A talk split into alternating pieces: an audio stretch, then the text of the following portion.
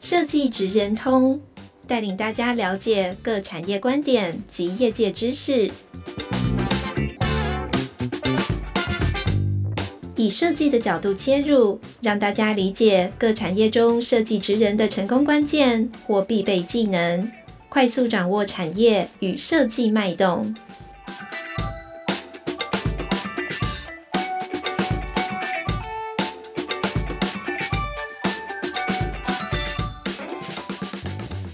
位听众朋友们，大家好，欢迎来到设计职人通，我是台湾设计研究院香宁。那今天呢，想跟大家聊聊看似没有关系的新闻媒体跟设计，其实很有关系。那我们邀请到天下杂志品牌中心张建正总监来到我们节目。那先请建正跟听众朋友们打个招呼。嗯，香宁好，还有各位听众朋友，大家好，我是天下品牌中心的建正。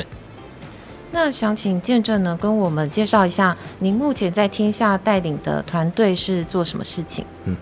呃，我在天下工作已经十二年了，然后其实最早是做企划的部门，然后到现在在做我们品牌中心的负责的负责同事这样子。那品牌中心其实我觉得讲一个比较简单，就是大家如果在外面有时候偶尔参加到天下的活动，或是看到天下对外的展示的一些介绍。或甚至于我们有一些外部的合作，也现在蛮多，大部分都会跟我的部门有一些关系。你说天下活动像是论坛这种？对对对，比如说我们比较有名的是天下经济论坛，嗯、或甚至于我们前不久前邀请张忠谋先生的一些演讲，这些活动大部分就会是由我们品牌中心做主要的规划跟执行的负责。嗯哼。那看起来我们很有关系。嗯，我也觉得很有关系。我觉得每个行业跟设计都可以蛮有关系的。就是大家可能会觉得说，哎，设计听起来好像就是很离我们很遥远，但其实我们的生活周遭全部都是这些。然后媒体跟设计都一样在传达讯息吧。那尤其是那个我们现在不管是生活的环境或者是网络环境，好了。其实杂讯很多，然后资讯量非常的大。那你如何在这么多的杂讯跟这么众多的资讯量里面，让听众或是让使用者接触到你想跟他沟通的事情？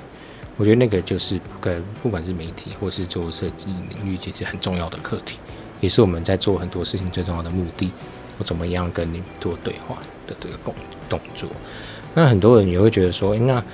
嗯。那我进到媒体业，或是我进到设计圈，是不是一定得是非常专业的新闻科系的人，或是一定得是设计领域的人？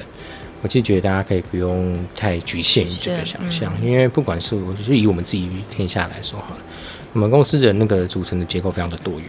对，那新闻是我们很重要的核心价值，没错。但是其实你如果你要把这些记者产出好的内容，如何传递出去？它其实是需要非常多不同专业领域的人一起来去做到的。跨域的时代。对，比如说以我部门来说好了，我如何利用一个实体的活动的一些设计，或者是虚拟活动的一个设计，让听众、让使用者可以接触到我们想要沟通的讯息。那或者自己一样这么好的内容，我如何用语音的方式传递出去？像我们有在做 podcast 嘛？甚至于说，我们这样的一个新闻内容，我怎么样利用数位的平台、数用网站的设计，或甚至于去做一个有趣的互动游戏，让讯息可以被传达出去。我觉得那都是我们在做资讯传递很重要的。那这每一件事情要做到，它都必须得仰赖不同专业领域的人。所以我觉得大家可以不用这么局限于说，我好像一定得。学这个才能做这件事情，反而是有很多的多元性可以去做发展。那我觉得这也是我们前面一直提到说，到底媒体跟设计的关系是什么？我自己觉得，那个人的工作本质的专长，其实都是可以相通的。像如果你今天做的是策划，不做是我自己有时候我们自己内部也会开玩笑嘛，就是我今天做一个整个活动论坛的一个总总策划。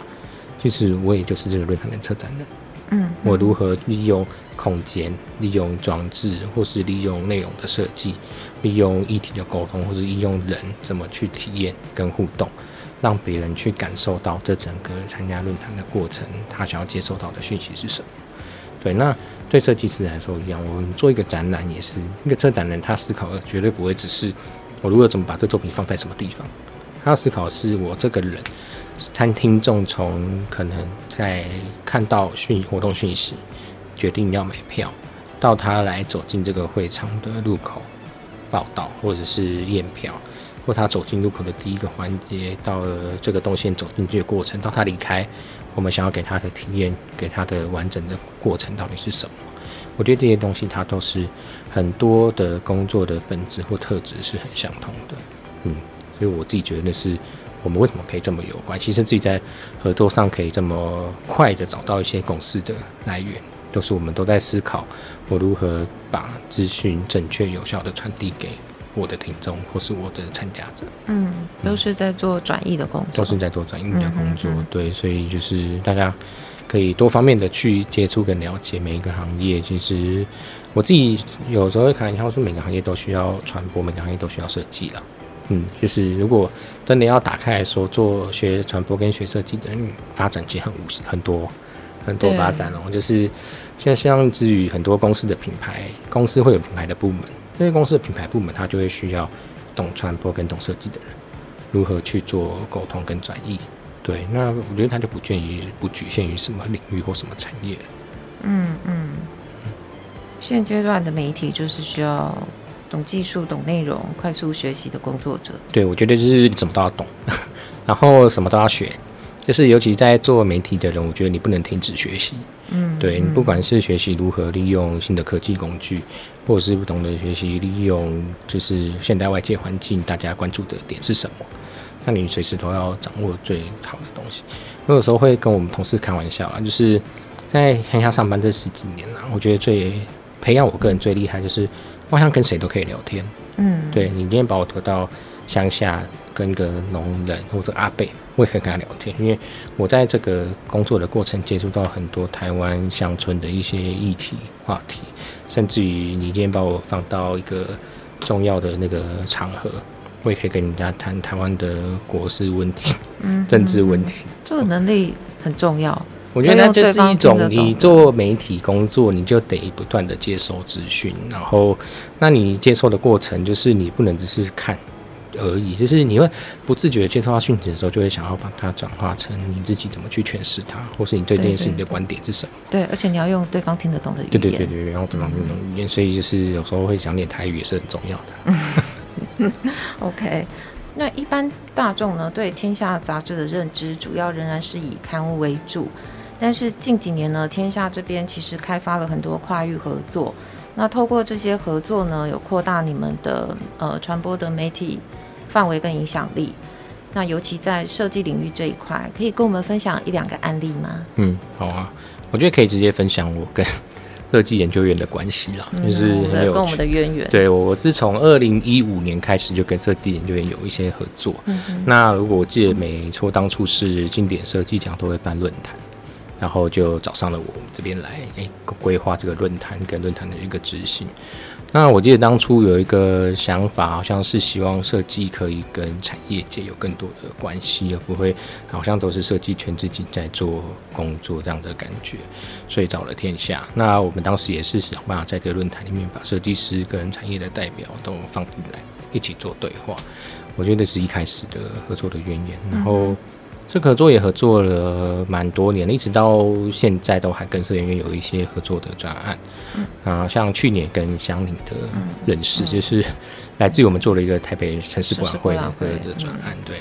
那城市博览会我们的角色就比较像是怎么去把台北市政府大概将近三十个局处的政策，透过访谈啊、整理、梳理、归纳，转化成策展的可以用的一些重点文字，甚至于文案。对，我自己觉得我们的角色其实很像做转译者，其实就跟设计是一样的，都是透过文字、透过图像、透过画面，然后把资讯传递出去给大众，或是给一般的人。嗯哼，就是跟设计一样，透过转译的工作，然后去传达观点。对对对，那我觉得这些合作的经验都，我自己觉得也蛮有趣的啦，就是对我的工作生涯的一些发展也有有很多的影响，比如说。文字本身其实是文字，它也可以是图像的概念。就是你在设计的时候，你怎么样把文字转化成让人家更好阅读，或让人家阅读起来会觉得它是更有传播讯息、传递更多讯息的我觉得这些都是在合作的过程去学习到的东西。嗯，那呃，过去呢这几年就是历经疫情的冲击，那实体的活动几乎归零，嗯，天下也开始呃展开了数位的转型。那加上近期的 AI 革新，那见证这边是怎么带领团队来应应这些变动？嗯，好，我先说说带领有点太太崇高，没有，我没有那么伟大了。但我觉得那个过程确实有很多的影响。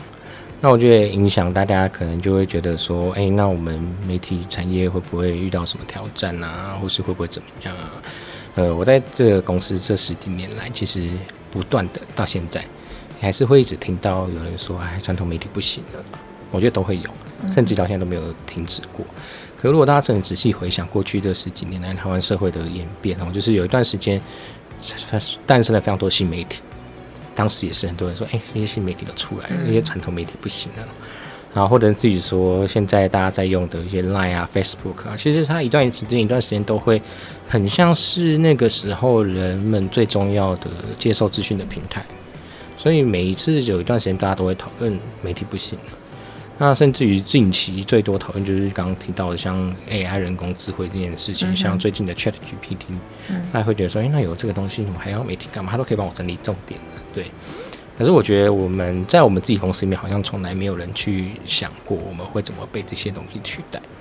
反而比较多都是在去讨论，那我我对我怎么可以跟他合作，甚至于我可以应用它，嗯、我可以怎么去变成我让我工作更有效率。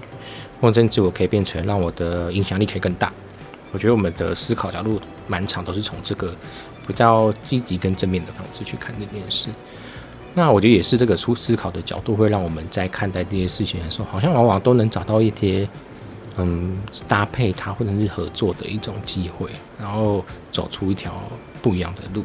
所以就是刚刚提到我们的数位转型的整个计划，就我觉得很多都会跟这种合作有关系。嗯。嗯而且像你们又跟那个台湾 AI Lab 嗯合作开发那个就是呃新闻导读嗯嗯，就是如果有在用天下杂志的 App A P P 的人，其实他们都有一个语音朗读，你按了一下就会有人读那个新闻嘛。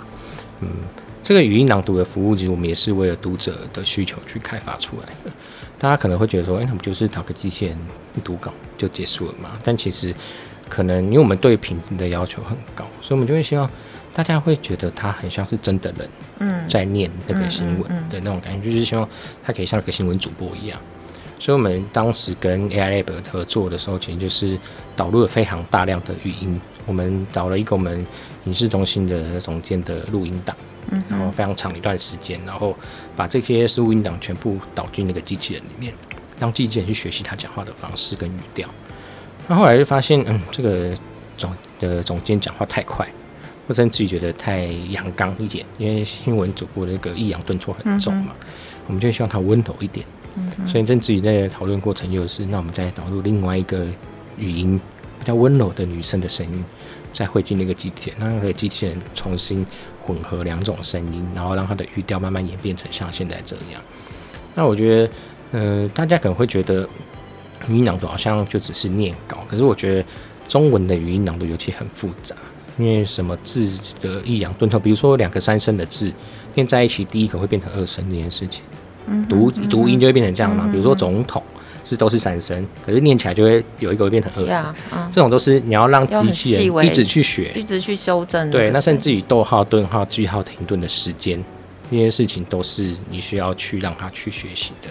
对，那我觉得就是在这个过程，我们也不断导入很多的单字，或是导入很多的词汇，让它去优化。对，那大家可以期待一下，我们这个 AI 的机器人现在只是一个初步的阶段，嗯、我们未来还有一个更远大的理想，嗯、想要让透过这个东西去创造更多的新闻价值这件事情。嗯，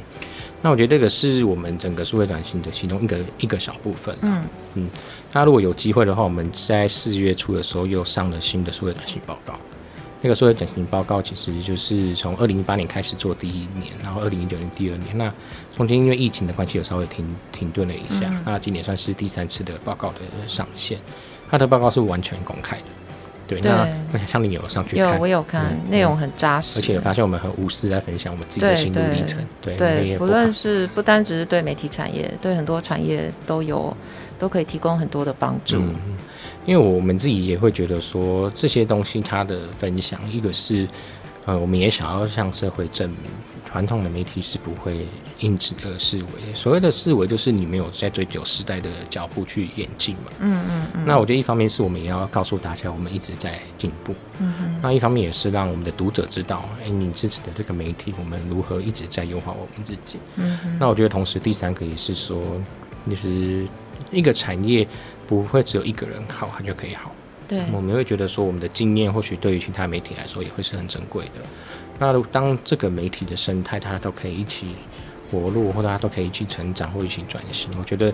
对于整个台湾的媒体业来说，都会是好的发展。对，你们提供了一个非常好的、共好的平台。嗯，我自己有在里面有参与一些小小的角色，对对对，感觉你贡献很多。没有没有。那我想要再呃问一下，呃，天下这边数位转型的部分，呃，例如你们的 Podcast 听天下。就是目前也是一直位居在那个苹果的排行榜新闻类榜首。那我想要询问一下，说你们在这一块的营运模式是什么？嗯，而且你们很早就有开始投入这一块。嗯，我觉得我们也算是有点机运啦，就是我们投入的时间到开始稍微成熟的时候，其实也刚好碰到两波的疫情的这段时间。是，嗯，其实疫情那段时间也算是。增加了蛮多收听的用户，我想，因为到时候大家都出不了门嘛，嗯、有很多人迫切要接收资讯，那用听的方式反而是一种很快速可以被吸收的模式。嗯，那我自己觉得我们的 Podcast，你说他现在就很成功，我觉得我们也不敢说，你们也一直在有更多的挑战跟目标要前进。嗯，呃，我可以给大家一个数字，就是那个数据，就是我们的数位转型报告里面也有写。在台湾有将近六成的 Podcast 节目，其实上架更新不到十集就收掉了。嗯，那大家知道做内容很简单，大家知道有麦克风，有个录音间，每个人都可以变成 Podcaster。每个人都可以录音，每个人都可以上架节目，它其实是没有限制。嗯，可是我觉得那个困难就难在于说，我们怎么样透过这个节目本身去转化变现，甚至创造营收。对、嗯，毕竟天下杂志不是我们本身没有什么财团，或什么也不是什么大的那个企业赞助都没有资助我们，我们就是这个独立的媒体公司这样。所以，我们如何利用自己的能能力、内容去创造收入，会是我们很重要的课题。嗯。我记得那时候我就是研究了非常多 一线的 podcast 怎么去做营收，怎么去做广告。那成都大家现在在外面听到，大部分就会是主持人会在前面的时候用带货的方式说，诶、嗯嗯欸，我们但但你们知道，听下来的记者们，那我们不可能让我们的记者去做这件事啊，就是我们就不会卖产卖这种东西嘛。对对对，对，那可是我们的，然后我们也去思考说，那我们的听众到底要听天下的 podcast 是为了什么？对，然后就慢慢的从这个过程去摸索，甚至于也去探究我们公司内部业务部门他们在我们在销售的习惯上面都怎么做的，然后找出现在的这种商业模式，然后那个商业模式就是我们把客户的需求。带进来一起创造很好的内容给听众，这样子，嗯，因为我们自己在分享的时候有提到嘛，我们客户也不希望来天下杂志的 podcast 听起来像是卖药的，对，对他也不希望自己变成这样，所以我们就导入了非常多企划的人力跟脑力去思考，哎，怎么把你的内容转化成对听众有用的 content。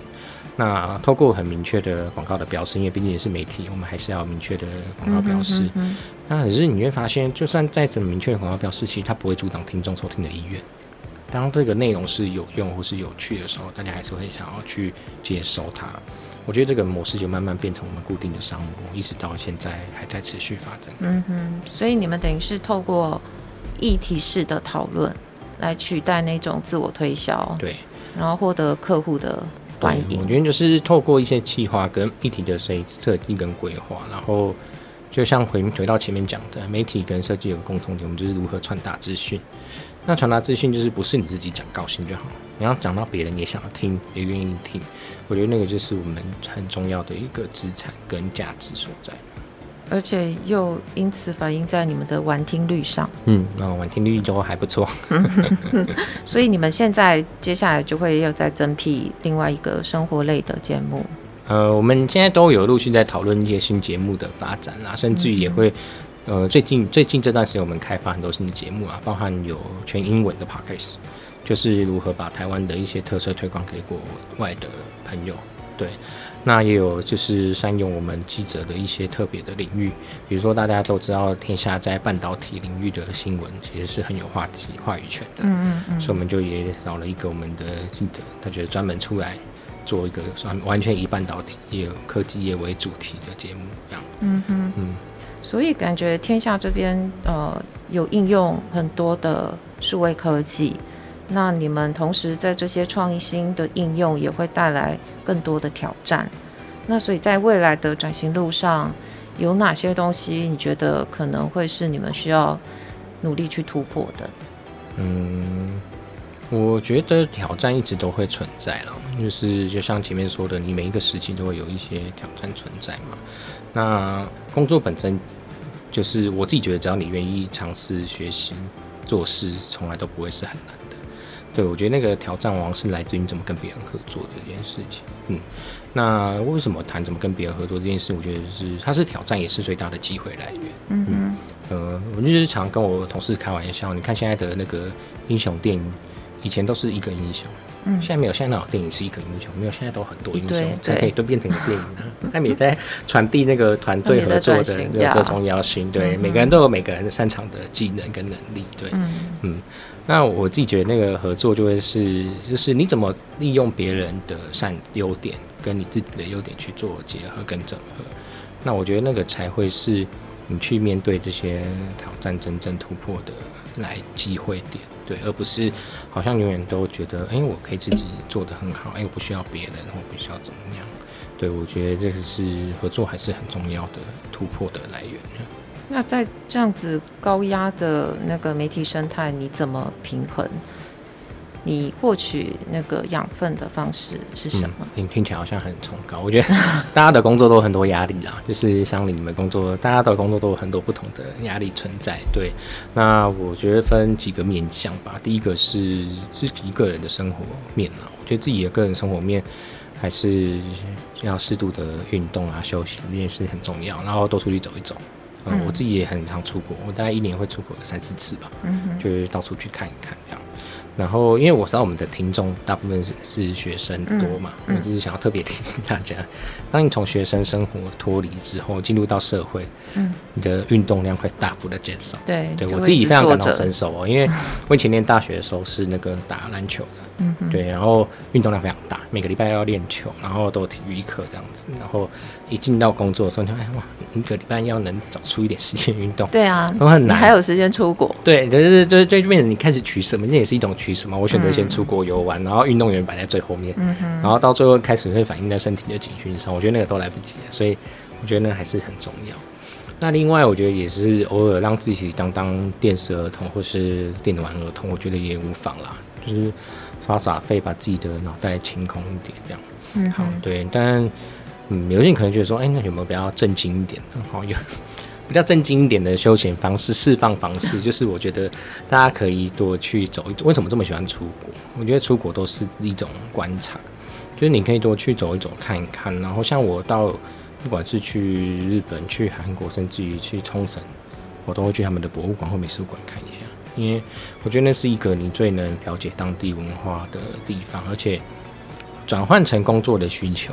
你也可以去看一看别人如何去传递资讯，那个空间为什么这样子走，嗯、然后它的票为什么这样设计，或是它的展示为什么是用这种方式展示的，我觉得都很多可以学的东西。放松也不忘工作，这样。嗯，就是如果你怕过度放松会让你觉得很不安心的话，我还是觉得这是一种方式。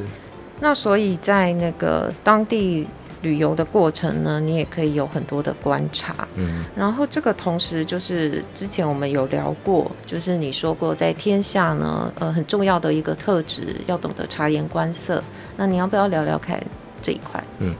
我觉得只说察言观色，不如说我觉得最重要的特质是好奇心跟观察力吧。嗯嗯，那我想工作的本质的基本的专业是一定要具备的啦。就是你还是要具备这些基本的职能。对对。那我在谈的是人格特质这件事情，就是为什么好奇心、观察力这么重要？是因为我觉得，呃，很多事物就是你如果没有对它有好奇，或是没有更多的观察，你好像看完那个表面就结束了，你永远不会知道它背后真正想要传达的意涵到底是什么，或者是要沟通的东西是什么。那我觉得，不管是媒体或甚至我们做企划的工作，好了，觉得这件事情很重要。是，比如说你看到一个呃建筑物，好了，因为这个建筑物它，比如说台北的社会住宅，还会举一个案例，好了，它为什么要选在这个地方？它的空间为什么要这样规划？它的楼层为什么要这样设计？那它的颜色为什么要这样搭配？其实这件事情，如果你不不去了解它，你想说哦，这房子盖得很漂亮，就结束了。可是，如果你真的愿意对它有好奇，或有愿意它更多的观察，你会去了解这些背后，它其实有非常多的用意跟巧思，是可能是为了让大家对于社会住宅的标签不要这么的明确，嗯，或者它可能是为了让使用者不要觉得他好像被关起来的那种感觉。我觉得它都有一些它很背后很重要的用意。嗯，那我觉得，当如果你对于这些事情没有好奇或没有观察的时候，其实你很难挖掘到别人不知道的事情。我觉得这就就很像是你看新闻分成两种，一种叫做报道事件的新闻。哎，就比如说最近我刚在吃饭的时候，新闻就有讲说，哎，那个共机扰台什么什么的，对吧？对对，它就是个新闻。可是如果你今天愿意去挖掘更深，就是他们为什么选择用这样的形式，会用这样的方式去做的发出讯息，好了。你就会产出所谓有价值的媒体。嗯哼，我觉得这也是为什么天下在现在，我们从二零一七年到现在推付费阅读，到至今还可以一直这样做下去的很大的关键，就是我们对于每件事情的挖掘是很深的，然后找出那个为什么。嗯，那我觉得大家可以多去学学，去思考很多的为什么。那再举一个例子哈，我刚刚说很常出国嘛，嗯，我有个案例我觉得很有趣，就是如果有去过香港的人。都会知道香港其实有一种地铁出来都会有一个瓷砖，很多颜色。大家可能没有注意到，香港地铁上面它有一个字字体，那个字体其实是他们独有，叫做港铁宋体。嗯，它是专门为港香港地铁而设计的字体。对，那它的这个设计师是一个叫做柯世坚设计师设计的，他也是华康的设计师这样。嗯，那他就有说，地铁是城市精神的象征，然后名体。